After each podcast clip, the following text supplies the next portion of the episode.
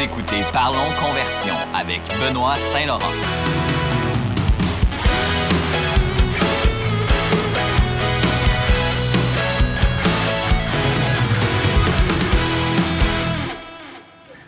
Bonjour et bienvenue à un nouvel épisode de Parlons Conversion. C'est le deuxième épisode aujourd'hui sur la thématique Google Ads euh, qui prend de plus en plus d'importance aujourd'hui en 2021 et dans quelques dans quelques jours à peine 2022, euh, notamment à cause des problèmes que rencontre la plateforme Facebook Ads avec iOS 14. Je pense que on en a parlé ici au podcast, puis je pense que c'est pas mal le sujet de l'heure un peu partout.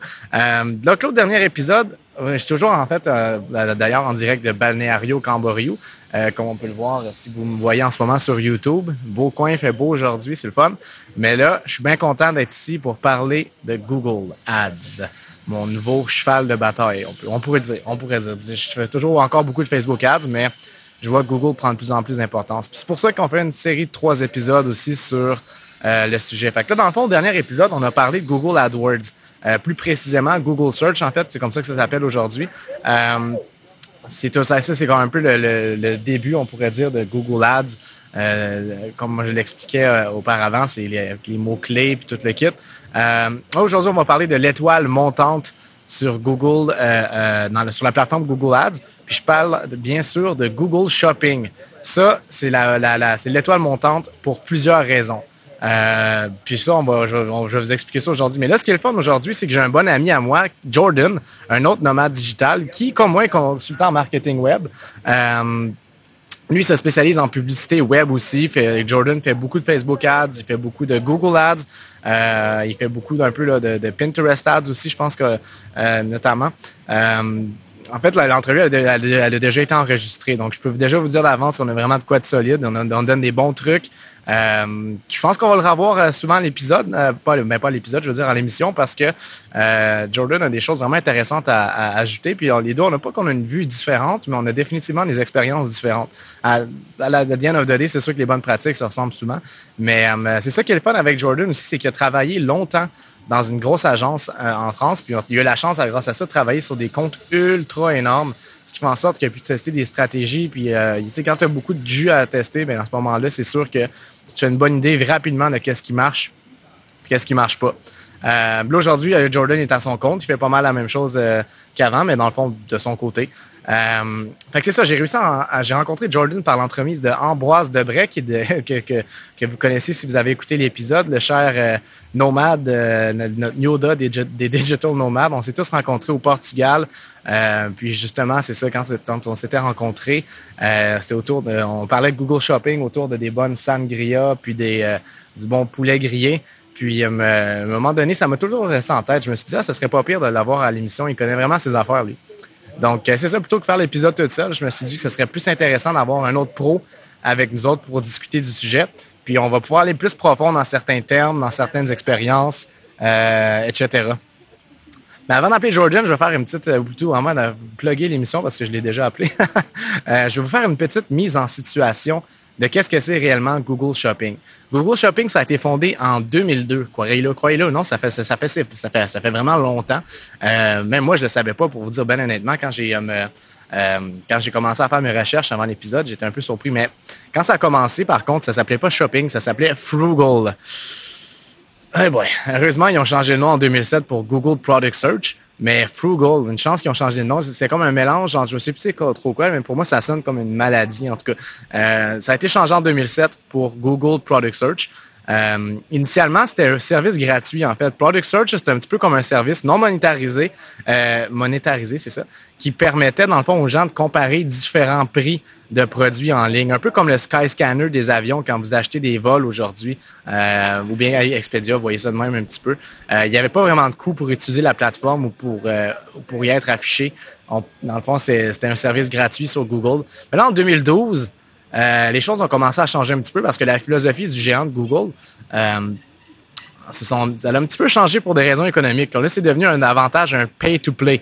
Exactement comme sur AdWords, où dans le fond, tu mets de l'argent sur les mots-clés, puis ça va te permettre de te positionner en fonction de ça. C'est vraiment la même logique qu'AdWords, en fait, où c'est des enchères. Donc, ton coût par clic va dépendre notamment de la compétition que tu as sur la plateforme, euh, sur un paquet d'autres trucs du genre. Puis c'est ça, c'est vraiment en 2012 que le virage s'est fait. Puis à travers le temps, Google a commencé à donner davantage de place sur son moteur de recherche à Google Shopping. Tu n'avais pas juste à aller dans l'onglet Shopping, mais vraiment, même sur le, moteur de recherche, la page principale, quand tu fais une recherche, c'était déjà là-dessus. C'est ça, ça, ce qui fait en sorte que ça a donné beaucoup de valeur sur la plateforme de publicité. Ça, c'est sûr et certain. Même que je dirais aujourd'hui, facilement, c'est beaucoup plus puissant que AdWords, euh, surtout si vous vendez des produits. Parce que lorsque quelqu'un va taper, par exemple, phone strap, euh, un X nombre de souliers, whatever, qu'est-ce que vous vendez, en plus de vous positionner vraiment euh, souvent, c'est assez souvent sur la première page, ou du moins dans les vraiment dans les premiers résultats de recherche, mais on voit une image avec le prix affiché. C'est pas juste un site web qui dit Hey, on vend ces souliers-là, venez visiter notre site web. Ça, ça demande à l'utilisateur une étape de plus, de cliquer puis de se rendre. Puis les gens en ligne sont quand même assez paresseux. Tandis que là, avec Shopping, tu vois l'image du produit, tu vois le prix, puis faites une recherche en ligne, tapez sur des, trucs sur des produits, vous allez voir que c'est ça qui est souvent affiché en premier. Donc c'est plus juste un site web avec des petits textes, mais davantage d'informations qui sont cruciales, qui vont vraiment définitivement permettre d'obtenir plus de clics. Euh, donc, euh, ouais, voilà, c'est pour ça que moi, je pense aujourd'hui que c'est définitivement plus puissant euh, qu'AdWords. Mais évidemment, Google Shopping, c'est pour les produits, c'est pas pour les services. Donc, euh, si vous voulez mettre de l'avant vos services, euh, Google Shopping ne va pas fonctionner pour ça, mais ça s'en vient. C'est ça que Jordan nous expliquait dans l'émission aujourd'hui. Donc, j'ai bien hâte de, voir ça. On va en parler davantage plus tard. Euh, aujourd'hui, shopping, c'est disponible dans 127 pays. Ça devient vraiment un incontournable. Quand je me souviens, quand j'ai commencé à faire du shopping, dans le temps, c'est juste 3, 4, 5 pays maximum. Aujourd'hui, c'est pas mal partout. donc, ça, c'est vraiment quelque chose qui est génial. Puis, ben, c'est ça, dans le fond, c'est vraiment c'est ça qui concerne les produits.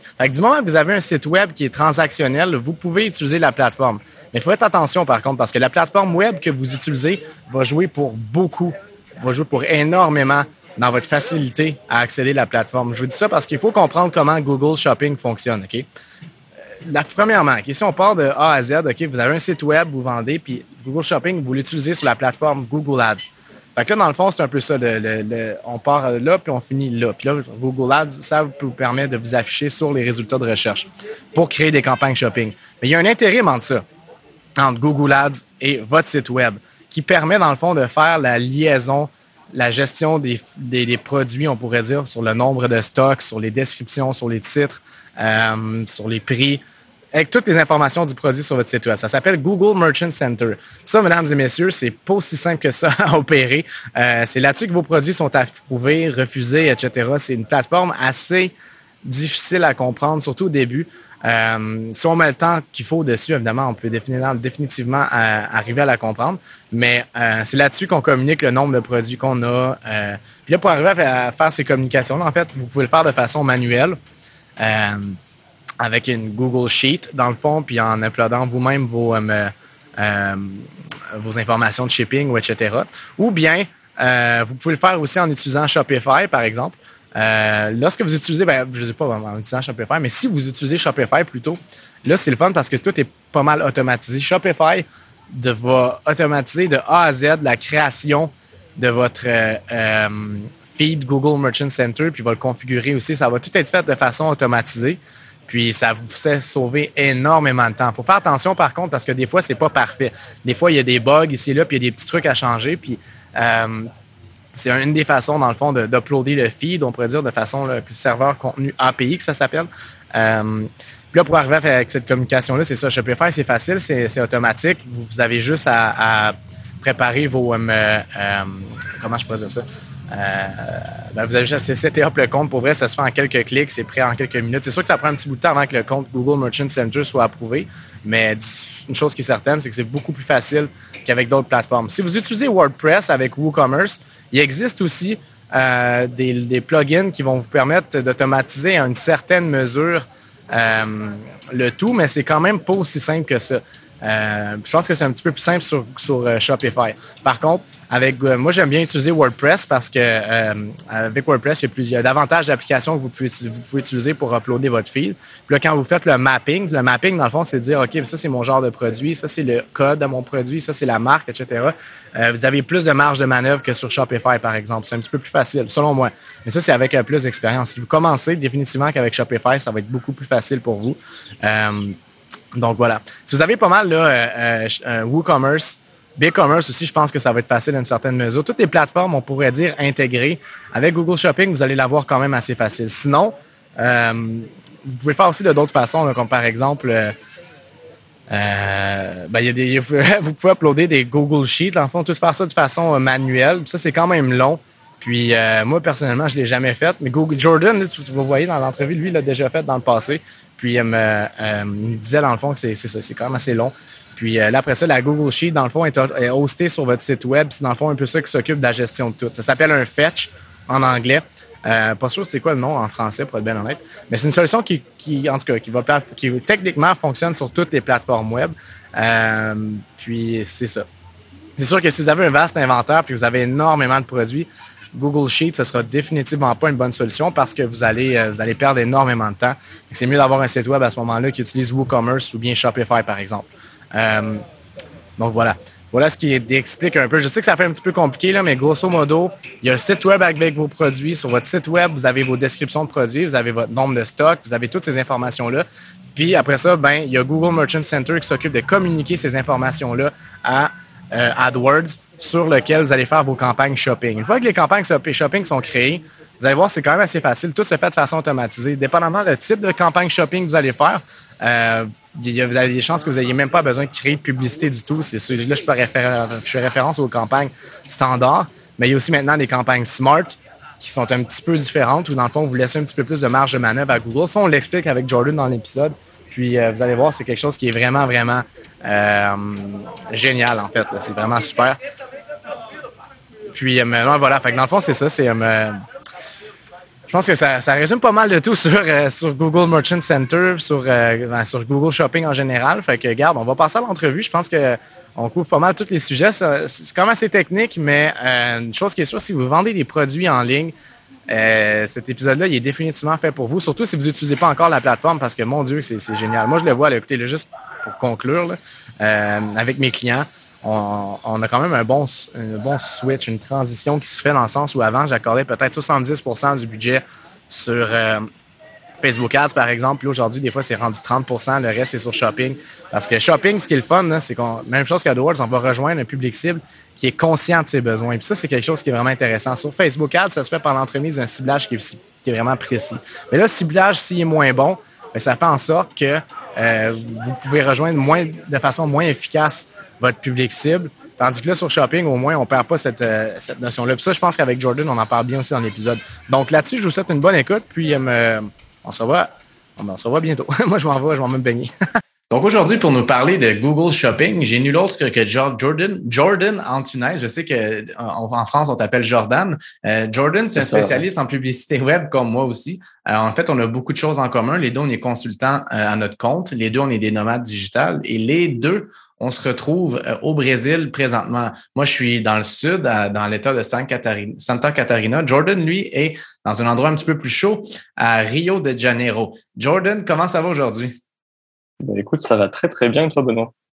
Ça va dangereusement bien. Une autre belle journée de travail. L'été qui commence ici pendant que c'est l'hiver au Québec, c'est quand même assez, euh, quand même assez le fun. eh oui. Dis-moi, Jordan, tu as habité au Québec, toi, hein, avant qu'on commence à parler de shopping? Ouais, ouais, ouais. J'ai euh, habité, j'ai habité 3-4 mois à, Québec, ville, et oh, j'ai habité, euh, j'ai habité 6 mois à Montréal. 6 mois à Montréal, OK. Lesquels que tu as préférés? À Montréal. Montréal parce que j'ai passé l'hiver en fait à Québec-Ville. C'est un petit peu moins, un peu moins sexy que l'été à Montréal. Définitivement, définitivement. Puis euh, Jordan, Jordan, parle-moi un petit peu de ton, ton parcours parce que c'était quand même intéressant. Tu as travaillé longtemps dans une agence, une grosse agence en France. Explique-nous ça un petit peu. Ouais, très bien. Effectivement, en fait, j'ai commencé en fait euh, la publicité un peu par hasard en fait. Euh, à la base, je cherchais un, cherchais un stage de fin d'études euh, et je cherchais un stage qui me permettait d'apprendre un, d'apprendre un métier que je pouvais faire en voyageant. Parce que je savais que je voulais voyager et j'avais besoin de gagner ma vie et euh, je savais pas forcément quoi faire. Et puis, euh, ça a un petit peu arrivé de nulle part, en fait, cette proposition de stage. Euh, et du coup, je l'ai pris. Et, en fait, pendant six mois, c'était un peu les, les, les, six premiers mois de l'agence en même temps, en fait. l'agence était vraiment toute, toute nouvelle. On était trois dans l'agence. Wow. Et, et, effectivement, en fait, je me suis, bah, j'ai un peu appris sur le tas. C'était en 2000, été 2017. Okay. Et Et du coup, bah, j'ai appris Facebook et Google. Donc à la base, à l'époque, en tout cas, c'était bon, ça l'est toujours les deux plus grosses, mais à l'époque, il n'y avait pas forcément d'autres d'autres leviers. et du coup, j'ai un petit peu, bah, j'ai appris sur le tas. Les clients sont arrivés via l'agence. moi, j'étais en stage. L'entreprise commençait à se développer. Et à la fin de mon stage, donc au bout des six mois, euh, j'ai décidé en fait que bah, c'est un truc qui m'a plu en fait. Euh, j'ai tout de suite accroché en fait avec le, côté ads, euh, le côté performance, et du coup je me suis lancé à mon compte. Euh, j'ai continué de travailler euh, pour cette enfin, pour cette agence en fait qui était basée à Paris. Je suis resté deux ans, deux ans à Paris à travailler dans les locaux, à faire à faire à faire croître l'entreprise, à me former aussi au passage. et au bout de deux ans, j'ai décidé de, de partir de partir à l'étranger. Donc j'ai continué de travailler euh, pour cette entreprise depuis l'étranger euh, jusqu'au mois de, mars 2000, euh, bah, de cette année, jusqu'au mois de mars 2021. et j'ai complètement du coup coupé avec avec l'agent quatre ans plus tard finalement pour me mettre 100% 100% à mon compte. Et voilà. Wow, quatre ans quand même, c'est un bon un bon bout de temps. J'imagine que ça t'a permis d'un côté positif. J'imagine que ça t'a permis de, de, travailler sur des, des, très gros comptes qui t'a donné, j'imagine, une grosse expérience qu'aujourd'hui tu peux utiliser pour tes clients actuels, j'imagine. Ouais, c'est ça. En fait, je pense que l'intérêt pour moi d'avoir toujours un pied dans l'agence, c'est enfin, pourquoi je l'ai gardé pendant aussi longtemps, euh, c'est qu'effectivement, en fait, ça m'a permis d'apprendre beaucoup de choses sur des, euh, des thématiques complètement différentes. Ça, que tu mm-hmm. avais le, client euh, qui avait ses 500 euros par jour sur Facebook et tu avais le client qui arrivait juste derrière et qui avait 200 000 euros à mettre sur un mois. Euh, donc il, il, investissait en 3-4 jours, ce que l'autre investissait en 2 ans.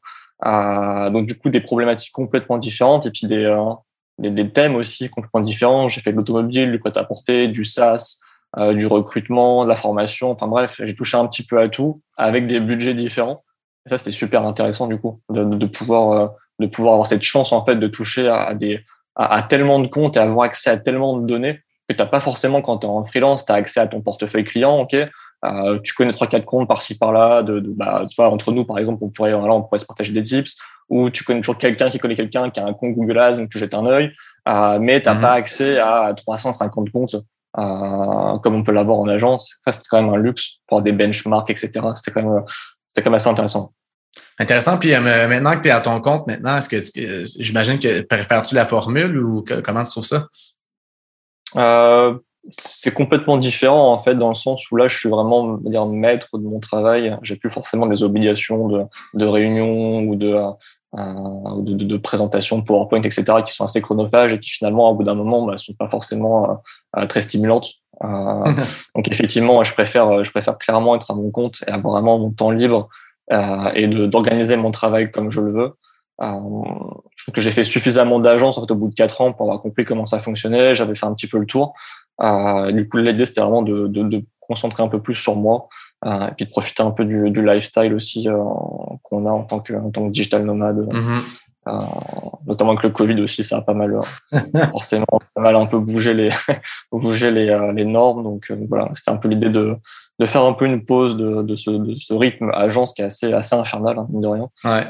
pour, pour reprendre un peu du temps pour moi. Dis-moi non, euh, ça fait quand même un petit bout de temps que tu fais de la pub web, toi aussi, puis tu as vu ça aussi changer pas mal. Tu, sais, tu as, dit quelque chose d'intéressant il y a quelques minutes euh, par rapport aux plateformes de publicité. Tu sais, avant, il y avait vraiment les deux gros joueurs, tu as Facebook, tu as Google. Puis là, aujourd'hui, tu me dirais que tu travailles sur combien de plateformes? Quelles sont-elles? Wow. ouais, à l'époque, je sais qu'on faisait que, enfin, je dis on, mais enfin, je faisais que du Facebook et du Google. Enfin, quand on dit Facebook, du coup, c'est Facebook et Instagram. Euh, puisque c'est la même plateforme, c'est Meta maintenant, c'est plus Facebook, euh, et, euh, et, Google.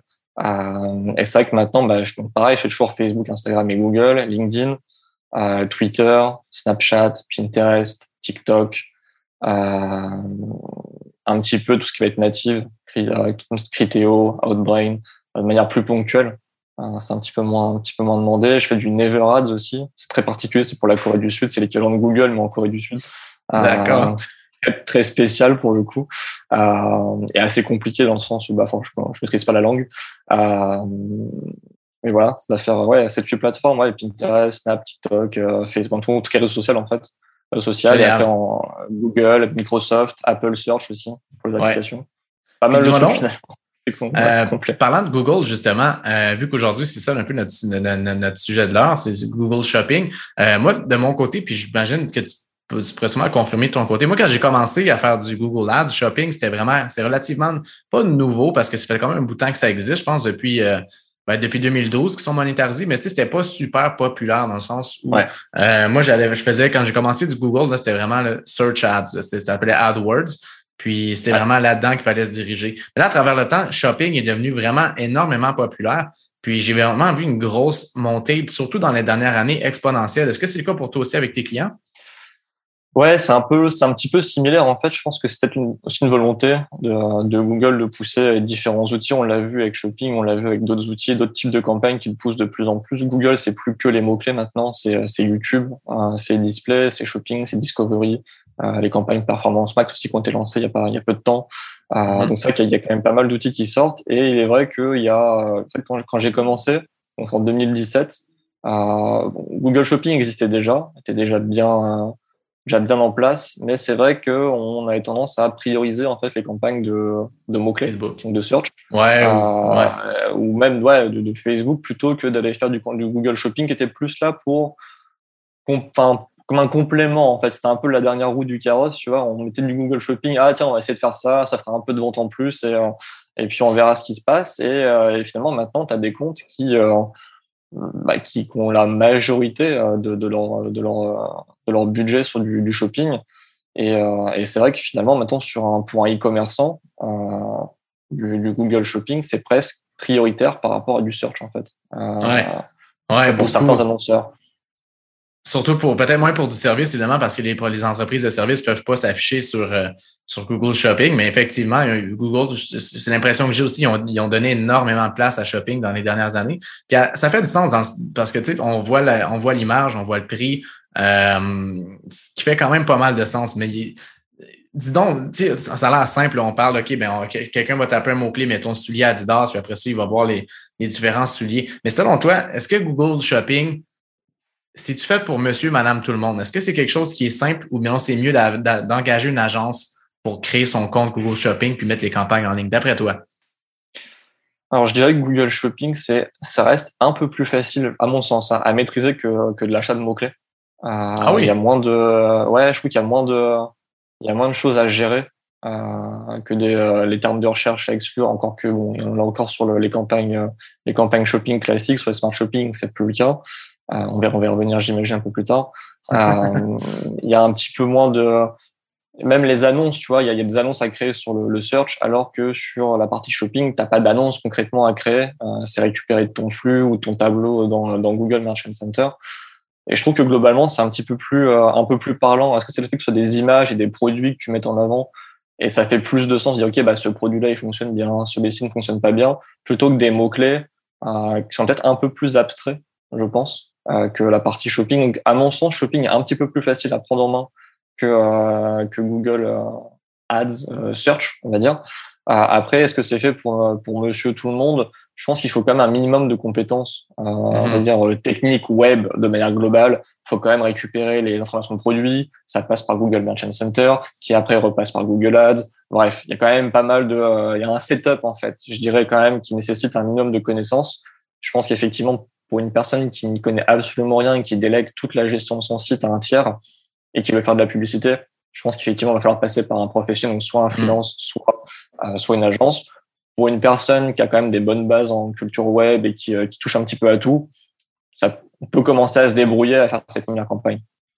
Ton analyse est intéressante parce qu'effectivement, euh, à une certaine mesure, shopping va être plus facile peut-être pour la maintenance puis pour ça dépend encore une fois, c'est surtout en début de campagne, quand tu dois tester différents types de campagnes différentes, c'est une autre histoire, mais euh, à the end of the day, la façon que c'est fait, Google automatise quand même beaucoup de trucs, sauf que lorsque ça en vient à la création de la campagne, moi, c'est là où j'ai galéré le plus parce que j'avais pas beaucoup de connaissances web. Quand j'ai commencé, euh, j'ai tout le temps été quelqu'un qui faisait la stratégie ou de la pub, puis je m'occupais pas vraiment de, de, de, l'aspect, on pourrait dire, euh, back-end d'un site web, puis feed, puis tout le kit.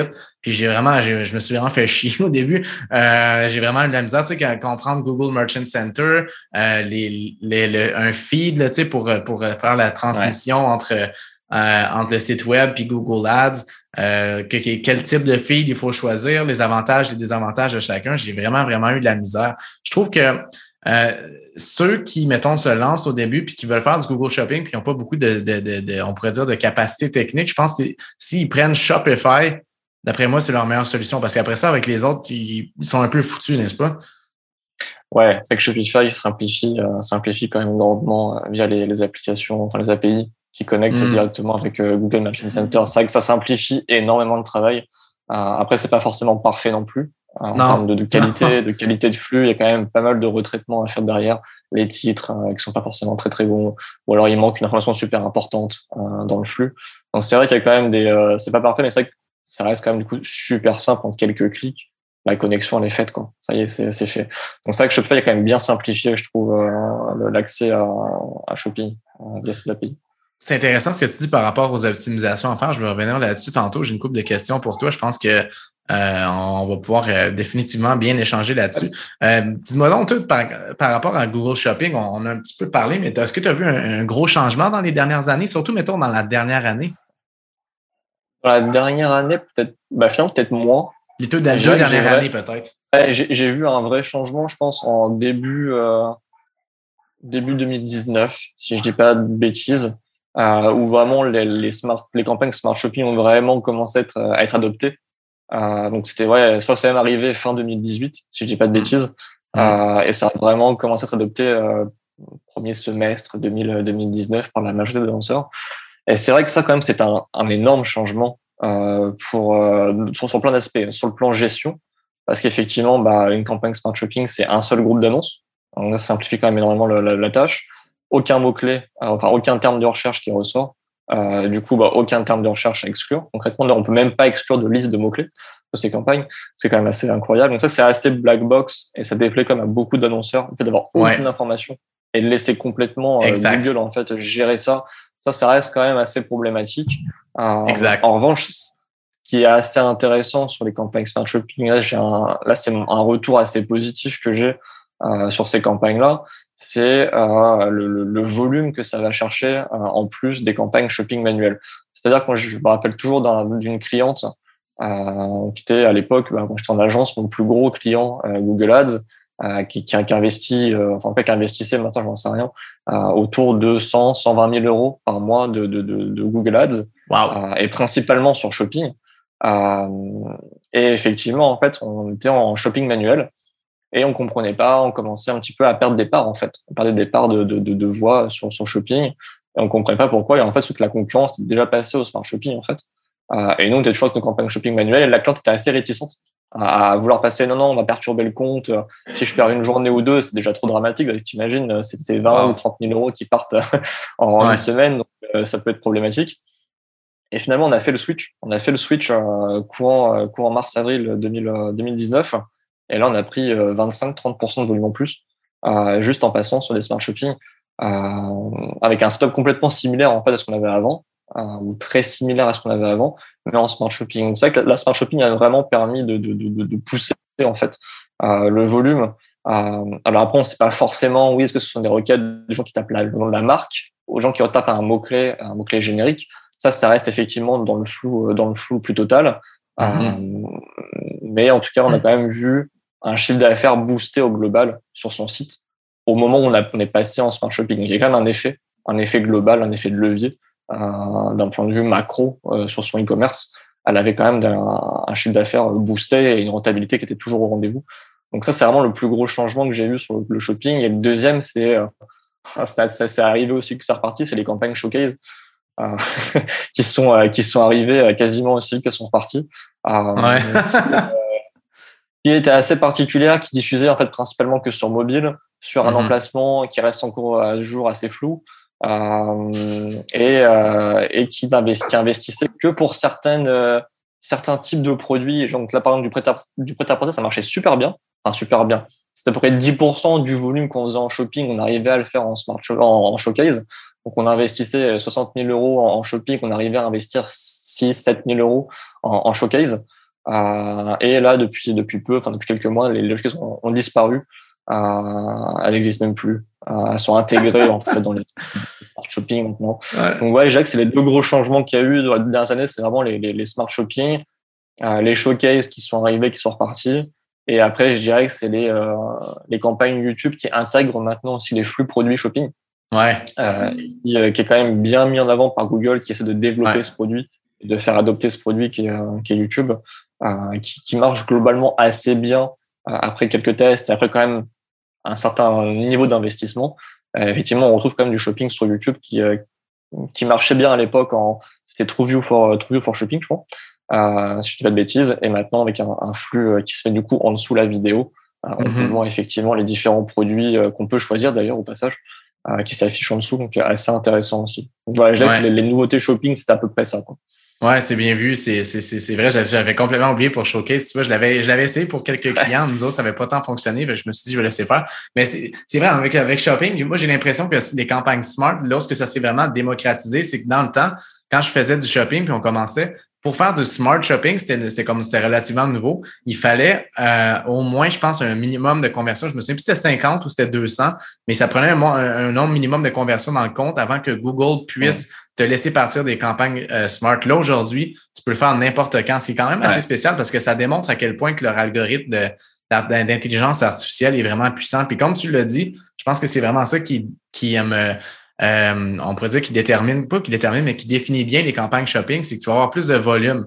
Parce que ce qu'ils font, les autres, c'est qu'ils vont montrer ta pub, mettons, à des, à, à, sur le réseau display, ce qui veut dire YouTube, puis tous les sites uh -huh. où il y a de la pub AdSense, ce qui se faisait pas nécessairement, ou du moins vraiment moins, avec les campagnes standards. Là, maintenant, c'est vraiment partout. Puis euh, la personne va visiter, par exemple, le site web d'un compétiteur, ben là, à ce moment-là, boum, la pub va ressortir. Puis ça, je l'ai vu souvent. J'ai des clients qui euh, ils me disent des fois comme mais pourquoi euh, on voit la les, on voit la je vois la pub de mes compétiteurs je suis comme est-ce que tu es allé visiter leur site web récemment ou quelque chose comme ça? Je dis oui ah bon ben c'est ça ça veut dire qu'ils font comme nous autres ils font des campagnes smart shopping c'est ça ah non que c'est euh, le, le, le, côté le côté acquisition en fait supplémentaire que va chercher la, la smart shopping versus une campagne shopping mm manuelle qui ne fait pas en fait cette proposition d'aller faire du retargeting ou même d'aller proposer du contenu euh, de manière de manière agressive je crois même que le smart via le smart shopping, je crois même qu'on affiche en, en, Gmail, si je fais de bêtises.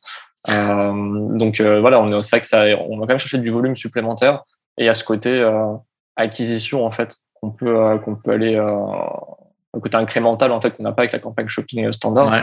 Et là, il y a même une option sur les campagnes smart shopping qui n'est, je crois, pas disponible sur les campagnes shopping standard. C'est l'option acquisition de nouveaux clients.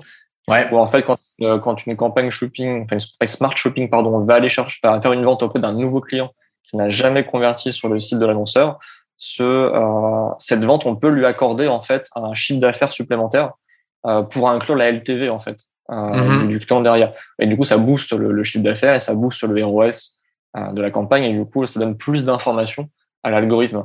Ça, c'est quand même super intéressant euh, pour des, ouais. des, des, clients qui ont un énorme réachat ou qui ont une LTV qui est assez importante de pouvoir avoir cette option-là, c'est c'est plutôt bon.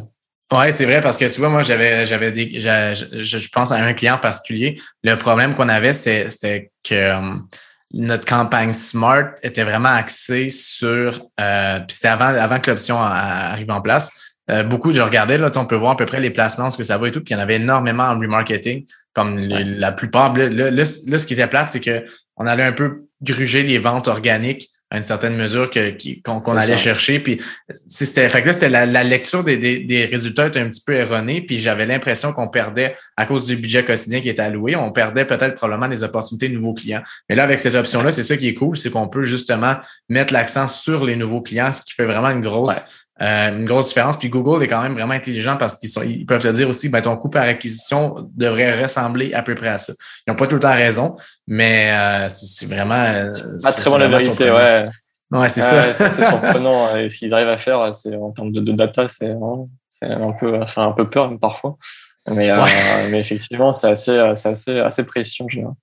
Mais justement, parlant de, de, de données, puis de, de, de, de, vie privée, puis de, de tout ça, on a parlé beaucoup avec Facebook et OS 14, les impacts que ça a apporté. Pour ceux qui s'en rappellent pas, c'est euh, toutes les applications externes ou qui n'utilisent pas externes, mais qui utilisent des third-party data euh, sur un iPhone, ben on peut, si, on, on si l'utilisateur du iPhone ne veut, couper, dans le fond, ces informations-là aux géants comme Facebook, Google, etc., ce qui leur fait perdre énormément de données. Avec Facebook, on en a parlé beaucoup. On a vu définitivement des gros impacts. Mais avec Google, ouais. je ne sais pas si c'est l'impression que tu as. Moi, j'en ai pas vraiment entendu parler dans le sens où Google sont vraiment restés... Euh, tranquille. Euh, c'est quoi le mot pour ça? Hein, je pourrais dire? On pourrait dire, mettons, euh, ils sont restés vraiment plus low-key. plus serein. Ouais, ouais, ouais. En fait, ouais, on a effectivement beaucoup entendu parler de la mise à jour iOS 14, même un an avant qu'elle arrive. Quand on a déjà parlé de la mise à jour, en ça allait vraiment tout On en parlait à Lisbonne ensemble. Ouais, ouais, c'était plus d'un an de ça. et c'est vrai qu'au final, la mise à jour iOS 14 a eu un énorme impact sur euh, tout ce qui va être réseaux sociaux. Donc Facebook, évidemment, en première ligne de mire, puisque c'est le plus gros. Et quand on dit Facebook, c'est aussi Instagram. Euh, tout ce qui est Snapchat, Pinterest ont aussi été impactés de la même manière, mais on va dire que ça a fait moins d'écho parce que plus petit. Euh, ce qu'il faut comprendre en fait, enfin c'est c'est un sujet qui est, un sujet assez délicat. Euh, ce qu'il faut comprendre en fait, c'est ce qui a, ce qui a bloqué, ce qui a bloqué Apple via la mise à jour iOS 14, c'est en fait les, les, les données third data en fait. C'est vraiment ça en fait qui était qui était vraiment l'objectif de, de, protéger euh, l'utilisateur à ce niveau-là. Et c'est vrai que déjà premièrement c'est que Google était déjà plus euh, déjà comment dire davantage préparé que Facebook euh, pour cette mise à jour. Ils étaient déjà plus plus à jour en fait en termes de de de, de, compliance euh, que que Facebook. Donc déjà ça ils avaient déjà cet avantage-là. Et après, effectivement, ce qu'il faut comprendre, c'est que euh, Apple protégeait en fait les données, c'est-à-dire que les comportements, les centres d'intérêt, etc., que qu'on récupérait via les cookies, via le pixel en fait Facebook, euh, que, que Facebook retraitait. Euh, la différence, c'est que Google, c'est des gens qui tapent des, enfin, qui font des recherches. Et déjà, du coup, en fait, tout ce qui est search, là, je n'ai pas impacté parce que c'est pas, euh, on n'affiche pas une pub basée sur un comportement ou sur des, des données personnelles. On affiche des publicités euh, suite à une requête d'une personne. Donc déjà, de bas, toute la partie mots-clés, en termes d'impact, zéro. Shopping. Exact. Exact. La partie smart shopping, display, remarketing qui effectivement, elle, va être impactée. Parce qu'effectivement, le remarketing, c'est récupérer des données personnelles avec des, des informations. Donc ça, c'est impacté. Euh, mais à partie recherche, du coup, déjà pas impacté. Ce qui est quand même une grosse partie de l'investissement sur Google. Donc euh, mm-hmm. aucun, aucun changement. Les vrais changements et les vrais impacts qu'il y a eu pour Google, bah, c'est ce qui se base également sur ce qui va être centre d'intérêt, euh, liste de remarketing. Donc tout ce qui va être remarketing, c'est impacté. Mm-hmm. Euh, tout ce qui est plage par audience similaire ou les, les, les, les AdWords Optimized List, etc. Ça, ça a impacté. Et après, tout ce qui va être sur YouTube, en fait, hein, tout ce qui va être sur YouTube aussi, ça va être impacté parce que YouTube, c'est un réseau social. Si tu utilises l'application YouTube sur ton téléphone iOS 14, tu as dû aussi cocher ou décocher euh, la fameuse case euh, au moment où tu as démarré ton application pour la première fois après la mise à jour iOS 14. Et là, effectivement, on peut perdre des, on peut perdre des données. Donc, effectivement, euh, Google Ads moins touché, enfin Google moins touché que Facebook globalement. Mhm. Et, euh, et c'est vrai que Google aussi est un, peu davantage préparé aussi, je pense, pour la suite, avec tous les systèmes qu'ils veulent mettre en, mettre en place, euh, euh, de, de, systèmes de cohorte, en fait, et donc plus de, plus de tracking, cookies, etc. Donc, bref, on a encore un peu le temps. Je crois que ça reste devait de sortir en, en 2022 pour pour Google. Je crois que ils ont décidé de passer en, en first en, en, first party à partir de à partir de 2023. C'était repoussé. Donc on est encore 2022, dire à peu près tranquille. Euh, 2023, il faudra quand même voir l'impact que ça peut avoir sur la mesure de la performance côté, côté Google. Puis, euh, euh, ok, c'est intéressant ce que tu dis là, parce que mais là, effectivement, en ce moment, je pense qu'avec Google, euh, Google Ads, on peut aussi utiliser là, c'est ça, la, mesure des conversions par API. C'est l'installation est quand même plus, je la trouve plus compliquée que sur Facebook, même à une certaine mesure, parce qu'avec Facebook, on dirait qu'ils ont vraiment facilité le tout. Mais avec Google, j'étais comme un peu, les instructions sont un petit peu mélangeantes. Mais pour être bien honnête, il y a des clients pour qui on l'a pas euh, mis en place, puis on n'a vu aucune différence au niveau des, des stats. Puis euh, c'est pas par, c'est pas, on s'était dit, OK, bon, on va attendre, on va regarder ce que ça va donner, puis on va voir. Mais je pense que tu as mis le doigt sur, euh, sur le, sur le, sur le nerf de la guerre, c'est que sur, sur Google Ads, c'est plus comme du inbound advertising, on pourrait dire, tandis que sur Facebook, c'est vraiment basé sur le profilage, sur les données qui sont disponibles. Mais c'est fou, là, on faire un autre épisode un moment donné là-dessus, là, sur les répercussions, mais avec Facebook, c'est ridicule. Là, comme dans le temps, j'avais des, des audiences lookalike qui performaient en malade, euh, coup par clic super bas. C'était tout le temps les audiences les plus performantes. Puis là, aujourd'hui, c'est rendu, c'est des coûts par clic qui sont super élevés, un taux de clic de merde, on comprend même pas pourquoi. Pour quand pourtant, c'est les, les creatives qu'on utilise pour les pubs, les, les visuels et tout, sont, sont pas mal similaires. C'est vraiment du jour, ben ça s'est pas fait du jour au lendemain, mais de façon un petit peu progressive. Mais vraiment, quand iOS 14 est entré, c'est vraiment là que ça a comme. Au début, c'était pas super, mais je sais pas, après ça, ça, ça s'est vraiment là, détérioré euh, par rapport à tout ça. Ouais. Un vrai, un vrai impact. Euh, D'ailleurs, qu'est-ce que tu préfères aujourd'hui entre, euh, mettons, je te dis Google Shopping versus Facebook Ads et pourquoi? c'est une question difficile. En vrai, ça dépend un peu de, ça dépend un peu de l'annonceur. par défaut, moi, je dirais Google Shopping. Mhm parce que plus stable. Parce que plus stable, de manière globale, Facebook, c'est un peu la, la roulette russe. Tu as, un visuel qui cartonne euh, pendant trois mois et, mhm. euh, et puis demain, marche plus. Ça pas d'explication, on ne sait pas pourquoi et c'est fini. Mhm. Euh, il faut que tu recrées une pub qui repart à zéro. Euh, alors que Google Shopping, de manière globale, on va dire Google, c'est plus, c'est plus stable. c'est plus stable que, que la partie, que Facebook. Et après, il y a peut-être aussi un peu moins de gestion. En termes au, quotidien, en termes d'optimisation. On passe le cachet, c'est un peu plus, donc c'est plus stable. Tu as moins de travail à faire dessus. Euh, après, c'est un peu plus compliqué à scale dans le sens où tu es limité en volume de recherche. Euh, S'il n'y a pas plus de recherche sur ton, ton produit ou les mots-clés associés à ton produit, euh, tu vas être, tu vas être bloqué et tu vas pas pouvoir, euh, tu vas pas pouvoir aller scaler à l'infini, en fait, ta mm-hmm. campagne. Alors que sur Facebook, tu peux scaler, tu as, as, 7 milliards de personnes sur Terre. Mm-hmm. tu peux tu peux y aller. Alors, je sais pas combien sont, sont connectés sur les réseaux, les réseaux méta, enfin, Facebook, Instagram, mais techniquement, tu peux aller chercher des, des, des, des prospects presque à l'infini, en quelque sorte, euh, dans le sens où si tu livres dans le monde entier avec ton e-commerce euh, et que euh, tu as un produit qui répond à tout le monde, bah, tout le monde est un potentiel client. Alors qu'effectivement, sur Google, tu es limité à la personne qui fait sa recherche. Euh, et si personne ne fait de recherche, bah, pas de vente.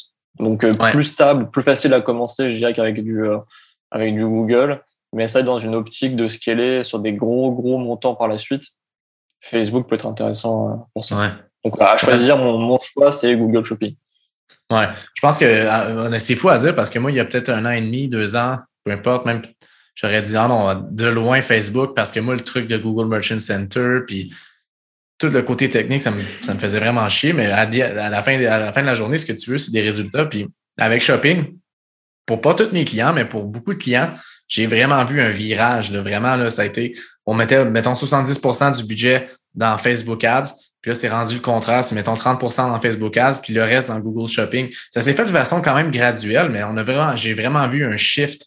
Euh, évidemment, c'est encore relié, encore une fois, à, iOS 14, mais je pense que ce que tu dis sur euh, Facebook versus euh, Google se reflète définitivement la réalité. Maintenant, mettons que je te dis Google AdWords, search, le classique versus Google Shopping. Lequel préfères-tu? Euh, dépend de l'annonceur. Si c'est un, enfin, si c'est pas un e-commerçant de base, t'as pas le choix. Euh, si, si pas, enfin, c'est pas un e-commerçant, ce sera forcément Google, euh, Google euh, Search mot clé. Euh, pour un annonceur e-commerçant, en, en, vrai, pour un annonceur, ça peut dépendre de la concurrence. Euh, pour un e-commerçant, je te dirais franchement presque Google Shopping. Ouais. Google Shopping parce que une personne qui va taper ton produit, comment dire, et sur laquelle ton annonce va apparaître. Tu tapes, je sais pas, chaussures, du coup, souliers, en français du Québec. Euh, souliers. Euh, et du coup, bah, l'avantage du shopping, c'est déjà que tu apparais avant les requêtes search. Tu as le petit bandeau, là, sur le carrousel avec les produits qui apparaît, ouais. euh, tu déjà plus haut que le search. Euh, et finalement, tu as quand même une bonne grosse partie des utilisateurs qui cliquent sur les annonces, que c'est visuel, ils voient le produit, c'est plus intéressant. Donc, tu as peut-être un, un, reach plus, plus massif comme ça. Euh, plus facile, on l'a vu un, petit peu plus tôt, plus facile à prendre en main à mon sens que la partie, euh, la partie mots-clés, euh, qui reste quand même encore assez une science un peu, un peu, un peu complexe pour certaines personnes, qui, qui fait pas forcément toujours sens être plus facile, je pense, sur la partie shopping. Donc ouais, à choisir, à choisir franchement une, une bonne, une bonne campagne shopping bien, bien setup avec des, des, forcément un bon produit, un site qui performe derrière. Euh, ça peut faire, ça peut faire un carton. Euh, pour une personne qui, qui démarre sur la publicité, ce sera plus facile, je pense, à gérer une campagne mm -hmm. d'achat de, mots-clés avec des, des, des, des ROS différents. Question pour toi par rapport à, à, à on va revenir justement là, sur ce qu'on disait par rapport aux bonnes pratiques parce que tu as, dit des choses intéressantes sur lesquelles on va revenir, mais avant, euh, pour une entreprise qui, monsieur, madame, tout le monde qui nous écoute, selon toi, pour quel genre d'entreprise Évidemment, on, les services sont pas inclus parce qu'on peut pas faire dans, de, de, de, dans de pub de services sur Google Shopping, mais pour ceux qui vendent des produits, selon toi, quel genre d'entreprise ça fonctionne le mieux pour eux, Google Shopping? Ou des industries euh, ou? Ouais, en, en, fait, je dirais que ce qui marcherait peut-être le mieux, à mon sens, c'est sur des, des paniers moyens qui sont pas non plus trop élevés. C'est-à-dire que mmh. si on est sur des paniers moyens à, à tu vois, du 1000, même, même du 500 euros, tu vois, ça, Ça dépend, ça dépend de ta trésor derrière. Si tu investis un million d'euros, oui, mais si pour monsieur même tout le monde qui a 500, 600 euros et qui vend des produits à 400, 500 euros, en vrai, ça va être compliqué. Ça va être compliqué. Ça veut dire qu'il faudra peut-être investir au moins 200 euros pour avoir une vente. Euh, tu vas avoir deux ventes dans ton mois. Statistiquement, c'est pas, c'est pas, c'est pas analysable en fait. Donc, je dirais que sur des, paniers moyens, enfin relativement accessibles, en dessous, en dessous de 100 euros, tu vois. Franchement, tu peux, euh, tu peux faire des choses assez, assez sympas avec du bon volume. Euh, après, euh, ouais, c'est ça. Que sur du, du, et finalement, peu importe le produit, à part ça peut dépendre de la concurrence. Ça, si tu fais de la maroquinerie, euh, tu vas te taper Gucci, Hermès, Vuitton. Donc bon, bon courage pour pour sortir son shopping là-dessus. Euh, pour des porte-cartes en cuir, laisse tomber. Enfin, c'est faisable, hein, mais c'est c'est ça marche pour certains annonceurs. Mais ça, du coup, tu as plus de concurrence aussi à ce niveau-là. Tout ce qui est prêt à porter, tu as beaucoup de concurrence aussi. Donc, ça, tu as, as, un produit qui est incroyable soit tu as un produit qui est vraiment pas cher et, euh, et dans ces cas-là, potentiellement, tu dégages un peu ton épingle du jeu comme ça. Euh, mais c'est vrai que je, voilà, je pense que finalement, tout le monde a un peu sa place sur le shopping euh, pour tout ce qui est e-commerce. Après, ça dépend de la concurrence et euh, mm-hmm. du panier moyen et, du, et de la trésor aussi qu'on est prêt à mettre sur, sur l'investissement publicitaire.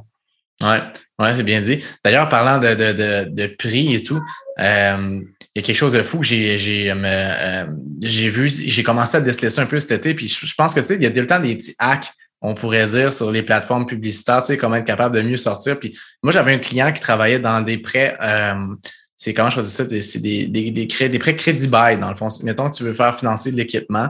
Euh, c'est comme financer au privé, on pourrait dire. C'est un peu comme un financement à la banque, mais différent un petit peu parce que c'est comme location sous possibilité d'achat, dans le fond. Puis, euh, tu tapais, mettons, certains mots-clés, par exemple, un, tracteur John Deere ou whatever. Puis, il y a des petits whiz qui, eux autres, ils font des Shopify, puis ils vont mettre, par exemple, le produit, mettons, le, le produit de location par prix mensuel. Fait que là, tu vois, dans le fond, mettons le, mm-hmm. tracteur, puis là, après ça, tu vois, mettons 100 dollars, t'es comme, ben, voyons donc, là, ça saute aux yeux, mais dans le fond, c'est pas, c'est pas le tracteur qui vend, dans le fond, c'est la, c'est un service de, de, de financement. Mm-hmm pour ce truc-là. Fait que je trouvais ça quand même assez puissant. Euh, sauf qu'évidemment, c'est illégal selon moi parce que c'est, c'est, c'est, ça, ça suit absolument pas les politiques shopping. Puis probablement qu'aujourd'hui, ces annonces-là sont plus en ligne, mais euh, c'est fou, hein, les hacks que les gens peuvent trouver. Il y avait des trucs assez, assez fous. ce qu'il faut comprendre, c'est que peut-être pour ceux qui nous écoutent, du coup, c'est qu'en fait, à la base, pour annoncer sur Google Shopping, il faut avoir un produit physique qui est livrable. C'est ça. en gros, ça, c'est faut que ce soit voilà, faut, faut qu'on puisse l'envoyer euh, par, par, courrier, que le, client final euh, reçoive son colis et euh, ouvre son paquet, il a son produit qu'il a acheté. Voilà, ça c'est du Google Shopping, c'est vraiment un pur e-commerce simple. après, effectivement, depuis depuis un an, je crois, Google commence à proposer Google Shopping pour des services spécifiques. je crois que c'était mm-hmm. notamment serrurerie, informaticien, etc. Comment, comment gentiment arriver là-dessus? Je vais, je vais pas forcément m'éterniser parce que je, je maîtrise pas forcément ce sujet-là, j'en ai pas forcément vu beaucoup et j'ai pas eu de cas particulier euh, moi de mon côté, mais il me semble avoir vu effectivement quelques informations passer à ce niveau-là, comme quoi Google voulait commencer à utiliser Shopping pour euh, tous les services et des services en particulier pour commencer. Donc potentiellement, tu vois, le, le, le coût du tracteur, euh, potentiellement, peut-être que dans le futur, tout ce qui est SaaS, abonnement, formule mensuelle à 39 euros ou à 59, etc., peut-être qu'on aura ça sur, ça paraît Google Service, va savoir. et, euh, et, on aura ça dessus, pourquoi pas, après tout. Moi, je trouverais ça, je trouverais ça super génial et que ça vient. C'est drôle, c'est drôle qu'on en parle parce que c'est drôle que tu le mentionnes parce que c'est j'ai pensé justement l'autre jour, il, y a, il, y a, quelques jours à peine, là, je commençais à réfléchir un peu sur le futur de Google Shopping puis qu'est-ce qui pourrait être fait comme opportunité future. Puis définitivement que les services, ça fait tellement de sens. Si tu tapes, par exemple, mettons, avocat Gatineau, puis, mettons que les personnes, ça va les pousser aussi à mettre leurs tarifs des fois sur leur site web pour certains, ben, certains services qui sont standardisables, du moins. Puis après ça, tu peux voir les reviews, tu sais, ça facilite un peu le, le, le, la même chose qu'un achat de produit, c'est ça que je trouve qui est intéressant. Euh, parlant de prix, justement, on, on, on était un peu sur le sujet. J'ai un mythe, une question mythe à te poser. Là. Je, je sais honnêtement, j'ai pas, je connais pas la vérité là-dessus, puis j'ai lu un peu sur le sujet, j'ai regardé une couple de vidéos. Euh, toi, est-ce que c'est vrai que si tes prix sont moins chers, Google vont t'afficher en premier, d'après toi? Sur shopping. Ouais, c'est un, c'est un mythe, euh, c'est un mythe qui, qui ressort euh, régulièrement. D'après moi, il n'y a pas forcément d'impact. Ce qu'il faut comprendre en fait, c'est que, euh, alors si c'est le même produit, par exemple, ton, tu vends ton sur ton site et qu'il y a un mm-hmm. revendeur qui vend le même prix avec le même code barre, etc., euh, moins cher potentiellement que toi parce que il fait du, c'est un grossiste. Potentiellement, oui, il pourrait être mis dans parce que c'est le même produit, donc il pourrait être mhm. devant toi, même si la personne tape, euh, je sais pas, tu vends des sacs à dos, tu as un vendeur qui vend des sacs à dos aussi. Euh, la personne tape le nom de ta marque de sac à dos, genre sac, blablabla. Euh, oui, même là, tu pourrais du coup arriver derrière le revendeur.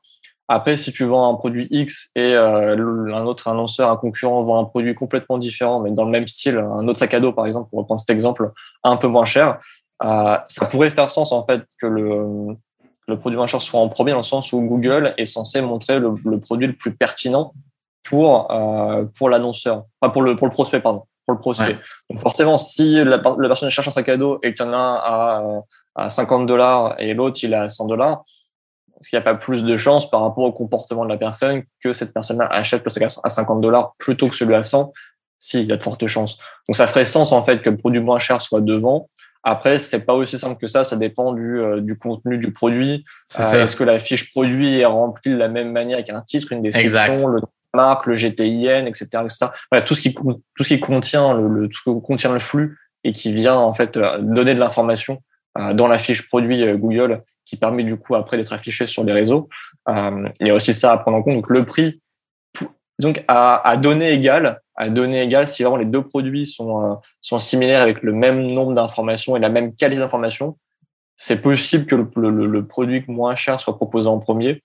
Mais après, il c'est écrit nulle part hein, mhm. c'est une vérité absolue. Donc ça reste un mythe. Ça reste un mythe. Il n'y a, a, aucun papier de Google qui dit oui, le produit en premier sera moins cher, sera en premier. Donc ça, c'est vraiment un mythe. Je pense que c'est plus des fois des gens qui, qui testent, ils disent ah le concurrent il est moins cher, il se en premier. Ah bah, c'est peut-être un, peut un coup de pas de chance le moment où tu as fait ta recherche. C'est ça, c'est ça. Euh, moi, je suis 100% d'accord avec toi là-dessus. Là. C'est, selon moi, c'est, tu pourrais pas dire mieux. Selon moi, c'est exactement ça. Ça va dépendre aussi des critères. C'est si les deux ont les mêmes critères, on pourrait dire en termes de, de tu sais, c'est comme tu le dis, les, les titres, euh, des images, etc. Peut-être c'est un peu comme du SEO dans le sens où on peut pas vraiment avoir de réponse parfaite, mais on est quand même capable de prendre certains barèmes pour se dire ah ben ça ça va jouer sur ton positionnement. Je pense que je vois ça un petit peu comme ça, mais définitivement que euh, c'est un, un, drôle de mythe, mais je pense que je, pense que ce que tu dis, en tout cas, moi, je suis 100% euh, d'accord avec toi là-dessus. Là. C'est quelque chose qui euh, ça, ça va pas juste dépendre du prix, c'est sûr et certain. Si le site web est nouveau, par exemple, il n'y a pas de trafic ou tu sais, peut-être que le trafic sur le site web va jouer pour quelque chose aussi, ou knows? Parce que peut-être que Google se dit, ah, ben, si lui, il y a plus de trafic sur son site, ben, on va montrer un petit peu plus la pub parce que euh, on le sait que les gens vont beaucoup sur le site web. Je sais pas.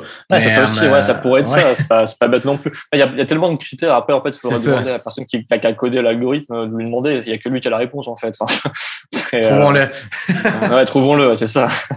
Euh, je vais te poser une couple de questions par rapport aux bonnes pratiques. On a, on a parlé un petit peu lors de, de, de, lors de notre entretien, mais pour mettre les, les points sur les i puis les barres sur les t. Lorsqu'on parle de bonnes pratiques, globalement, je te demande pas toute la gang, mais comme les plus importantes selon toi sur Google Shopping, que ce soit une campagne smart ou une campagne traditionnelle, qu'est-ce qui selon toi représente des meilleures pratiques sur Google Shopping, le must do? Là? Euh, je pense qu'il y a la première chose, et c'est une chose qui est très souvent sous-estimée par beaucoup, beaucoup d'annonceurs qui font du Google Shopping, c'est de bien paramétrer son Google Merchant Center. Euh, ça peut paraître évident. Mais en fait, une fois que le flux est lancé, il y a, d'autres choses à faire dessus. Euh, il y a plein de comptes qui n'ont même pas mis leur logo euh, dans les paramètres d'entreprise du Google Merchant Center. Euh, on peut même choisir la couleur aussi euh, dessus. Euh, activer les parties marketing affichées sur la partie Google Images. on en a parlé tout à l'heure, mais c'est aussi une nouveauté hein, qui est sortie il n'y a, pas, a pas très longtemps. Le fait que les mhm. produits shopping apparaissent dans Google Images. Ouais. Ça, faut le cocher. Activer le remarketing, faut le cocher. Euh, il y a plein de, plein de choses à cocher en fait pour afficher partout et ça c'est très souvent oublié en fait. Mm-hmm. Donc ça je dirais que la première best practice c'est de prendre le temps de visiter toutes les euh, les onglets de Google Merchant Center et de voir si tout est bien paramétré. Ça serait la première chose. La deuxième chose c'est de s'assurer que le flux de qualité, euh, est-ce que les titres sont bien paramétrés, est-ce qu'il y a bien toutes les informations, est-ce que les informations des zones sont bien renseignées? Euh, c'est pareil, il y a plein de, comptes en fait qui bloquent. Ah, j'ai lancé une campagne shopping, je comprends pas, ça tourne pas. Je, je fais zéro impression. Ouais, ben en fait, t'as pas mis l'information de livraison dans ton Google Merchant Center, mm tout est bloqué. Euh, donc ça, j'ai d'un point de vue setup, ouais, vérifier Google Merchant Center et s'assurer que le flux est bien paramétré, avec les bons outils, que c'est bien propre, que l'image s'affiche bien net. Euh, et voilà, vérifier que tout est, tout est OK de ce point de vue-là. Une fois que ça s'est fait, sur la partie gestion et structure en termes de best practice, à ne pas oublier que sur les campagnes shopping manuelles, il y a des termes de recherche et qu'on peut les exclure, comme pour des campagnes de mots-clés. C'est souvent, c'est assez souvent oublié en fait sur shopping pour une raison que j'ignore, mais ça mérite le même travail que sur des campagnes de mots-clés. et ensuite, en termes de gestion, dirais qu'après, c'est de, la, de la segmentation. c'est comprendre bah, quel, quel produit quel produit fonctionne le mieux, pourquoi ce produit-là est davantage mis en avant. Par exemple, tu as, 15 ou 20 sacs sur ton site. Pourquoi est-ce que Google Shopping euh, dépense davantage d'argent sur ce produit, sur ce sac-là en particulier? Parce que des fois, c'est pas forcément celui que tu vends le plus euh, sur ton site. Euh, exact. je l'ai eu dans plein de, dans plein de cas. Et je, je, me rappelle d'un cas en particulier, encore une, anecdote, un retour d'expérience là-dessus. J'avais un, un, client qui vendait des aquariums alors, le truc en verre à 800 euros et la petite plante que tu mets au fond là à 2 euros. Et il disait, ouais, moi, ce qui m'intéresse, ah, c'est de vendre des aquariums à 800 euros, tu vois. Je suis pas normal, c'est la que tu marges, ta plante à 2 euros, tu marges rien du tout, on s'en fout. Et en fait, il disait, ouais, moi, je vais mettre vraiment mon budget sur, euh, sur les aquariums à 800 euros. Et en fait, je lui à un moment, on avait notre plante à 2 euros qui, euh, qui faisait des, un volume de vente incroyable. On avait des retours sur investissement, je sais plus, c'était 100, 150 dessus. Euh, elle me disait ah mais c'est pas possible, je ma vente me coûte 10 euros sur ma plante et elle me coûte et je la vends 2 euros, je peux pas être positif dessus. Et en fait, il n'avait pas compris que même si la vente est, attribuée à, la personne qui a cliqué sur la plante, si la personne a cliqué sur la plante à 2 euros, mais qu'elle va sur le site et qu'elle achète un aquarium à 1000 balles, euh, bah, c'est 1000 euros de chiffre d'affaires en fait. Mais c'est la plante mhm. qui récupère la vente, parce que c'est elle qui a fait le clic. Et, euh, et, du coup, en fait, alors ça, c'est une best practice, c'est déjà comprendre comment fonctionne Google Shopping, euh, déjà. Et, euh, et du coup, être sûr que ce soit bien segmenté aussi, que ce soit bien clair dans la lecture. Par exemple, faire des, des, des groupes, ok, un groupe avec euh, les produits X, un groupe avec les produits mhm. A, un groupe avec les produits C, ou alors faire des, des groupes par panier moyen. Ok, mais, mais mes produits coûtent très cher, avec peut-être du coup des enchères différentes, mais produits d'appel qui coûtent pas très très cher dans le mapping, c'est ça. Et avoir un mapping très clair, en tout cas, qui est le plus clair pour celui qui gère le compte surtout. Euh, l'idée, c'est que ce soit clair pour euh, la personne qui gère le compte, ça doit être fluide et euh, on doit, on doit pouvoir comprendre le compte de manière assez, assez facile. Donc, j'ai trouver la structure qui correspond le mieux à sa façon de gérer et qui correspond du coup aussi au business derrière.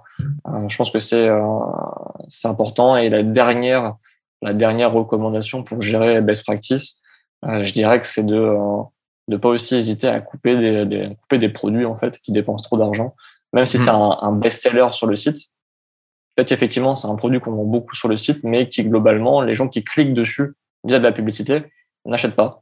Euh, hmm. donc, ça sert à rien d'insister dessus. Si c'est un produit qui ne se fait pas vendre via la publicité, coupez-le. Ça, ça n'empêchera pas des gens quand même de l'acheter sur le site. Donc, ça vaut quand même le coup de le couper. Effectivement. Puis, euh, non, c'est quoi? C'est, je pense que c'est des, des, super bons, des, des, super bons trucs que tu donnes là. C'est le fun parce que c'est quand même assez technique. Puis, euh, c'est des choses qu'effectivement les gens oublient beaucoup de faire. Moi, j'ajouterais aussi comme bonne pratique une chose que le monde, ben, pas nécessairement néglige, mais qui, qui va jouer quand même pas mal pour beaucoup, c'est les, les images choisies euh, sur le site web parce que Google va les chercher automatiquement. si c'est des images qui sont pas claires ou peu importe, qui sont pas de bonne qualité, ben quand les gens regardent, le shopping, là, ça a beaucoup de, ça a beaucoup à voir avec les visuels. Donc, si les gens voient euh, une image qui est vraiment pas claire, ben déjà, ils vont se donner comme idée, OK, mais ça, peut-être que cette compagnie-là n'est pas sérieuse. Puis là, en plus, quand tu es sur shopping, ben, si tes prix sont comme les autres ou qui sont assez similaires, ben ça, c'est la petite affaire des fois qui peut jouer sur ça. Euh, sinon aussi, c'est les, les, les, descriptions des produits, ça dont on a parlé tantôt, comme tu l'as dit aussi, euh, les titres, etc., ça va jouer pour beaucoup parce que si ton, ton titre n'est pas adéquat, ben à ce moment-là, tu vas pas ranker, tu vas pas te positionner sur les bons trucs. Puis ça, ben, ça va être du trafic un peu. Euh, euh, on pourrait dire du trafic perdu, ça va définitivement jouer pour beaucoup. Euh, sinon, un point euh, là-dessus, Benoît, tant, tant, ouais. que j'y pense, je vais rebondir là-dessus. Je pense ben qu'il y a aussi un, un, point qui est assez intéressant, c'est euh, de faire de la B-test en fait sur, euh, bah, sur, les, sur, les, différents éléments du flux. Ouais. Parce qu'on peut avoir plusieurs flux dans Google Merchant Center, on peut avoir son flux principal, qui a toutes les informations qui existent, et avoir un deuxième flux dedans à côté, qui est fait sur un tableau Google Sheet dans lequel tu vas avoir, par exemple, en en-tête A, euh, toutes tes ID de produits, et en en-tête B, une, une, autre image, par exemple, ou un autre titre, et tu vas dire à Google Merchant Center, bah voilà, sur mes produits, je veux que tu prennes le titre ici et le reste de l'information dans l'autre flux. Et en fait, il va cumuler, il va combiner les deux flux pour prendre l'information là où tu veux. ça te mhm. permet potentiellement de faire de la B-test bah, d'images, de titres. Est-ce que ce titre-là, ah, bah, ce produit-là, il marche pas très bien? Est-ce que c'est parce que le produit, il est, il est, pas bon, il est nul, ou il a, il a un mauvais market fit? Ou est-ce que c'est parce que en fait le, produit, la, la, partie shopping est pas optimisée et si ça se trouve en fait ce produit-là marcherait très très bien si tu mettais par exemple as du prêt-à-porter. Est-ce que c'est mieux de mettre le produit à plat? Est-ce que c'est mieux de mettre le produit avec un mannequin qui porte le, vêtement? Bah, Peut-être que ça mérite un A-B test, en fait, entre les mhm. deux. Euh, ça, c'est possible, effectivement, en mettant euh, des, des flux, d'autres flux, en fait, et après en, croisant les flux. Ça, c'est super, c'est super puissant. Et j'ai vu des produits qui marchaient absolument pas, euh, complètement euh, renaître grâce, à cette technique et en, testant d'autres images, d'autres titres. Ah ouais, hein, quand même. C'est fou. Ouais. Puis, euh, quand on parle de maintenance, avec Google AdWords, en search, c'est facile. En maintenance, on va aller regarder les termes de recherche, on va mettre des mots-clés négatifs, on va regarder les coûts par clic, on va s'assurer de ce qu'on est en, c'est quoi notre, position moyenne, etc. Sur shopping, c'est un petit peu la même chose selon toi? Comment ça se passe de ton côté? Hum... une campagne smart, surtout comme on l'a dit tantôt, c'est difficile de vraiment faire une maintenance, mais il y a quand même certains trucs qu'on peut faire définitivement. Toi, c'est quoi que tu fais généralement? Je pense que la première chose que je regarde, une campagne shopping, c'est des commerçants, donc c'est de la performance. On va pas chercher ouais, ça, c'est coût à l'acquisition. donc clairement, même pas, même plus, c'est le retour sur investissement en fait. Euh, finalement, c'est des paniers moyens complètement différents. Ton, ton coût d'acquisition, il peut pas dire grand chose, mais euh, mais ton, le, retour sur investissement, ça c'est le premier truc que je regarde. Euh, parce que c'est quand même le nerf de la guerre, savoir ce qu'on est rentable ou pas. Euh, et après, effectivement, derrière, c'est OK, bah, si on est rentable, est-ce que je suis pas en train d'être capé par le budget? Euh, j'ai 300 euros par jour sur ma campagne. Euh, je suis en train d'investir en fait mes 300 euros par jour. Je vois que tous les jours je dépense 300, 302, 295. Et en fait, des fois sur le shopping, pour une raison que j'ignore, euh, ça se fait pas tout de suite en fait en, en budget limité. Ça s'affiche pas forcément euh, tout le temps. Alors c'est vraiment très limité, ça s'affiche. Donc on voit effectivement en rouge budget limité, on pourrait investir plus. Mais effectivement, certaines fois, en fait, le budget est quand même limité. Donc il dépend de son budget, mais il pourrait euh, si on voit qu'on a mis 300 euros de budget et qu'il dépense 300, c'est que potentiellement on pourrait faire plus. Euh, donc euh, ça c'est un, truc que je regarde et du coup c'est relié aux impressions, euh, voir un peu bah, les points d'impression qu'on prend sur euh, sur le marché, dire ok bah là on prend 25% des impressions, ça veut dire que techniquement le marché est quatre fois plus gros. Mm-hmm. Et encore sur ces 25% d'impressions qu'on prend, on prend que 10% du clic. C'est-à-dire il y a encore 90% du volume à aller chercher en fait sur les 25% d'impressions qu'on a. Et là, il y a 75% du marché qu'on couvre même pas. Et là, tu peux te rendre compte un peu des fois du volume en fait que représentent tes produits sur, euh, sur le marché du pays que tu cibles. Et c'est assez, euh, c'est assez colossal, donc c'est assez positif en général. Ça veut dire que le, le, client, ton, ton, client, ton annonceur a un potentiel de croissance, ce qui est trop bien. Euh, et ça veut dire que du coup, tu as du boulot parce qu'il faut aller les chercher. Donc, euh, voilà. Wow, ça, c'est, euh, c'est définitivement bien dit. Je pense qu'on a pas mal de, Beaucoup de, beaucoup de golden nuggets aujourd'hui. J'aime ça, beaucoup de pépites d'or pour ceux qui nous écoutent, pour, surtout pour ceux qui font du shopping. Je pense que définitivement, on a, on a euh, du bon contenu aujourd'hui. Euh, ben pour conclure, je vais te poser une petite question euh, facile, deux petites questions bien faciles. Euh, c'est quoi ta pire expérience? En premier lieu, c'est quoi ta pire expérience avec Google Shopping? C'est le plan en général, pas juste en termes de résultats de campagne, mais vraiment tu sais, des, des, des scénarios de merde. Ouais, ouais. Euh, ma pire expérience sur Google Shopping, écoute, ça peut paraître bizarre, mais j'ai jamais d'expérience horrible avec Google Shopping. Je pense que le, plus, euh, ouais, ouais, ouais. Je pense que le, plus, le plus problématique, c'était des, des, flux, des flux refusés ou des produits refusés. Euh, et t'as aucune explication dans Google Merchant Center qui te dit pourquoi. Enfin, si on te dit pourquoi, mais euh, vaguement, quoi. C'est genre un peu, il y a un problème ici et trouve-le tout seul. Euh, c'est ça. te prends la tête pourquoi ce produit est refusé et pas celui-ci? Euh, et des fois, en fait, il n'y a pas de raison, c'est un bug en fait de la plateforme. Effectivement, là, pour le coup, le support Google est relativement efficace euh, sur la partie shopping en tout cas. Sur le reste, bon, chacun sera son avis. Euh, mais, euh, mais effectivement, je pense que des, des, des produits refusés euh, sur shopping sans explication, et après, il faut trouver pourquoi le flux ne les trouve pas. et le lien, en fait, le plus compliqué, c'est même pas la campagne shopping en elle-même, en fait. La campagne shopping a fait sa vie et tu la gères. Le plus, le, là où j'ai le plus de problèmes, c'est le lien entre le site et le marché. Donc en fait, le flux. C'est vraiment ouais. le plus, plus problématique et c'est et c'est pourtant c'est la base quoi. C'est la base de.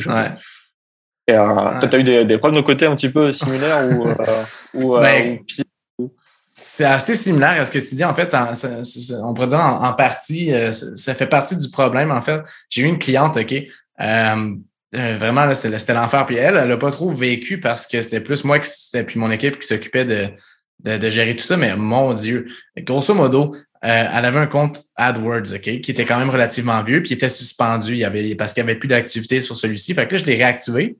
là, la carte de crédit qui était sur le compte n'était pas la bonne. Là, ça commence comme ça l'histoire. Là, après ça, je pars des campagnes shopping. Puis euh, la, la, carte de crédit, elle venait juste d'être changée ou quelque chose comme ça, mais elle était, était plus bonne. Fait que là, il y avait eu genre 50 sous dépensés sur Google Ads. Puis après ça, boum, le compte Google Ads, il se fait euh, parce que la carte, ben Google remarque que c'est pas la bonne.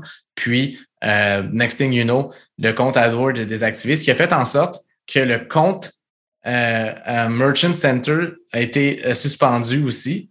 Euh, c'est hmm. bizarre parce que je pensais pas que les deux pouvaient être reliés. Des fois, j'avais vu des comptes AdWords qui, ben pas AdWords, je veux dire Google Ads, je, me mélange, mais des uh-huh. comptes Google Ads qui, euh, qui, qui restaient activés quand même. Mais là, ça a vraiment, c'est, peut-être que c'est pas relié, mais en, tout cas, là, les deux sont, là, le, un, qui est suspendu. Fait que là, j'essaie de refaire une demande pour le réactiver. Je change la carte de crédit, je fais ce que j'ai à faire. Je mets même du crédit dedans le compte Google Ads pour être sûr que Google voit qu'il y a aucune uh-huh. fraude de notre côté. Puis, euh, ça prend du temps. Puis Google, une semaine, ils, disent non, mais on on, fera pas rien, blablabla. Bla, Plus, ils sont durs à rejoindre des fois. Euh, ils sont moins pires que Facebook, mais en tout cas. Fait que ça, c'est le premier problème. Là, après ça, une fois que j'ai réussi à réactiver le compte, dans uh-huh. Google Merchant Center, après ça, il nous arrive un problème où le client avait des cartes cadeaux. Puis avant, il n'y avait pas de problème. Mais là, tout d'un coup, Google a flagué les cartes cadeaux puis à cause de ça, ils ont suspendu le compte. Puis après ça, c'était d'enlever les cartes cadeaux dans le, dans, dans le Merchant Center. Puis c'est pas aussi facile parce que tu vois les produits dans le Merchant Center, tu peux, si tu veux, les uh-huh. déliter, mais ils vont revenir quand le flux va, va se régénérer. Puis ça, je savais pas au début. Euh, fait que là, finalement, ce qui s'est passé, ben, c'est que le, j'ai enlevé les cartes cadeaux, le flux s'est régénéré. Puis après ça, quand j'avais fait ma, ma demande d'appeal, on pourrait dire, ma demande de, de uh-huh. révision à Google, une révision manuelle, ben, les autres, ils m'ont dit, ben non, c'est toujours refusé. Puis là, ben, à cause de ça, vu que c'était la deuxième fois, le compte était sur cool down parce qu'ils mettent ton compte et après, deuxième refus, ils vont mettre ton compte en cool down pendant genre six jours. Fait que là, il fallait que j'attende un autre six jours avant de pouvoir refaire la, la requête, ce qui m'a donné le temps de trouver comment euh, retirer, retirer les menaces, c'est même pas fini. C'est ça le pire, c'est même pas fini. Là, après ça, pendant ce temps-là, le compte, le compte Google Ads, euh, pour une raison particulière, ils, ils veulent toujours pas le réactiver. Fait que là, on a créé un autre compte Google Ads avec presque pas mal les ah. mêmes trucs qu'on a re-relié avec le Merchant Center qui était un peu suspendu. Puis là, une fois que le, Merchant Center, j'avais réglé le problème des cartes cadeaux, ça, on l'a réactivé. Ça a pris en une journée, il s'est désactivé encore une fois pour je ne sais même pas quelle raison. Euh, puis là, encore une fois, là, c'était rendu tellement problématique que j'ai laissé faire le compte Merchant Center, je l'ai désactivé, puis j'en ai réactivé un autre. J'en ai recréé un autre. Puis en vrai, euh, là, on est correct. Ouais. il va mieux repartir à zéro. Tu le temps que tu as perdu pour à cause de trois cadeaux, à cause de trois cartes cadeaux, quoi. Un truc ben, que souvent ton client ne même pas vendre ou quasiment jamais vendre. Ce qui est fou, ok, c'est que je regarde des, comptes de mes clients, ok, de d'autres, je ne dira pas trop fort, mais ils ont des cartes cadeaux sur leur site web, je les vois sur le flux, puis il n'y a pas de problème. C'est vraiment aléatoire, on pourrait dire. Puis avec ce client-là, une fois que les cartes cadeaux étaient disparues, après ça, il y avait d'autres. Euh, euh, je veux dire, Google trouvait d'autres problèmes ici là. J'avais l'impression que le compte était flagué puis il voulait plus tout rien faire avec. Comme tu dis, c'est mieux d'en repartir un autre dans ce temps-là. Mais j'ai perdu trois semaines. Trois semaines avant de pouvoir mettre des campagnes shopping en ligne. Ça m'a vraiment euh, euh, fatigué. Mais bon, ça, c'est une mauvaise expérience. Mais sinon, comme, en conclusion, comme bonne expérience, comme un, un success hit, un hit and run. Euh, success hit sur, euh, sur shopping.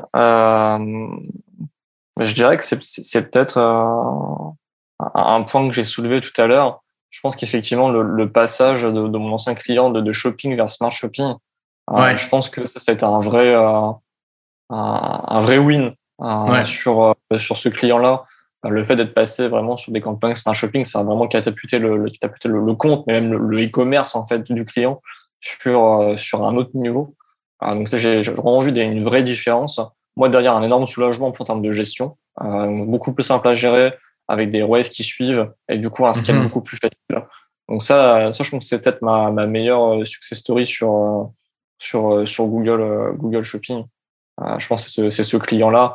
Après, tu as, as, d'autres d'autres d'autres success stories, tu vois, les, les, les tests, des tests que, que j'ai pu faire, et tu, tu, fais un, tu fais un A-B test d'un produit qui est censé très bien marcher, qui se vend très bien sur le site, mais qui ne marche pas pour une raison complètement inconnue euh, sur Google Shopping. Tu changes un peu le. Tu dis, OK, on, faut qu'on trouve une solution. Tu changes le, l'image ou le titre du produit. Et là, tu te rends compte que tu fais 10, 15, 20 ventes par jour. Tu fais, en fait, euh, si j'avais su, je l'aurais fait, je l'aurais fait plus tôt. Euh, Ouais, je sais pas, toi de ton côté, si tu as des, des, des, succès de story de ton côté aussi, j'imagine que oui. Ouais, je, te dirais que c'est comme toi. Je veux dire, j'ai pas de, de, cas en particulier où j'ai vraiment fait comme oh wow. Mais il y a une chose qui est sûre par contre, c'est que j'ai pris le j'ai fait le virage au, bon moment pour avec beaucoup de clients. je pense à un client en particulier, là, on, mettait, on dépensait en malade en Facebook Ads, puis à un moment donné, je voyais vraiment le coût par acquisition augmenter graduellement.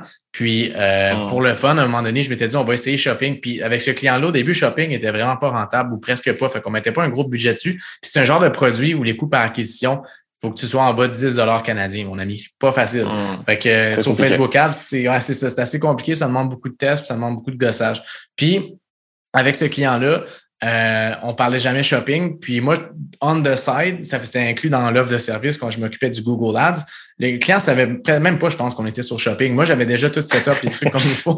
Puis euh, après ça, après un bout de temps, je voyais les coûts par question. Puis là, je comparais avec Facebook. Puis là, je suis comme, hey, attends une minute, il me semble que ça va pas mal mieux de ce côté-là. Puis graduellement, on a, on a, monté le budget là-dessus pour que ce soit aujourd'hui 90% du budget publicitaire. Je te dirais que mon, mon gros success story, ce serait ça. Mais c'était avec ce client-là, mais ça a été avec d'autres mm. aussi. Ça a été de faire le virage au bon moment parce que comme tu le dis, les ROS sont au rendez-vous. Euh, moi, c'est je pense pas que c'est ma plateforme préférée nécessairement parce que j'aime encore utiliser Facebook Ads pour certaines raisons ou bien TikTok aussi euh, parce qu'il y a volet peut-être un peu plus créatif, mais définitivement lorsqu'on en vient au, aux chiffres ou du moins une solution globale. Tu sais, je te donne un exemple. TikTok, ça va être parfait pour aller chercher un trafic pas cher, puis après ça, pour les reconvertir en remarketing, mm-hmm. campagne shopping, boom, euh, tu as une belle success story. Mais euh, moi, je te dirais qu'en grosso modo, ça a été ça, ça a été de faire le virage au bon moment. Puis, il y a tellement. C'est l'affaire qui, qui est difficile avec shopping. Ben, toi, tu as l'air de définitivement être calé dans, dans, dans, dans, le sujet, ce qui, est, ce qui est génial. Mais des fois, quand on a des problèmes, ou qu'on cherche des solutions, c'est que shopping, des fois, c'est c'est pas que c'est, ben, on va dire nouveau, en guillemets. Il y a beaucoup moins d'informations disponibles en ligne que sur Facebook, par exemple. Avec Facebook, tu as un problème X, tu vas sur YouTube ou tu vas sur un blog, tu vas trouver toute ta solution de A à Z. Avec Google Shopping, parce que ça va dépendre de l'application que tu utilises pour ton feed, ça va dépendre de ta plateforme de site web, ça va dépendre de ci, de ça. C'est dur de trouver euh, des fois les, des réponses à tes questions. Heureusement, les services à la clientèle de Google est quand même meilleur que Facebook, on va se dire. ouais, non, clairement, c'est mieux. Non, c'est vrai que ce que tu dis concernant les, euh, les problèmes, il y a, je pense qu'il y a plus de, il y a plus de, en dehors de la plateforme qui propose elle-même ses solutions, il y a pas mal de, gens sur YouTube ou de, de forums qui expliquent les solutions sur Facebook parce que c'est très souvent, en fait, plus ou moins les mêmes problèmes et finalement qui concerne tout le monde. Et comme tu le dis sur Google, c'est souvent, bah, ça dépend de ton site, ça dépend de quelle technologie à ton site, comment est mhm. généré ton flux. Euh, c'est un peu plus, euh, c'est un peu particulier. Il y a moins de gens aussi euh, qui font de la publicité sur Google, j'ai l'impression. Euh, il y a beaucoup, beaucoup de, de, de freelances qui sont lancés sur la, la publicité Facebook. C'était relativement euh, accessible et facile à prendre en main. Et quand ils arrivent sur Google, ils arrivent, ils ont peur, la plateforme fait peur, il y a des colonnes, des chiffres partout, il n'y a aucune image euh, les gens sont perdus et encore la plateforme a évolué. Je sais pas si tu vois, en 2017-2018, l'interface était différent sur Google. Ah oui, ah oui complètement. Moins agréable que maintenant.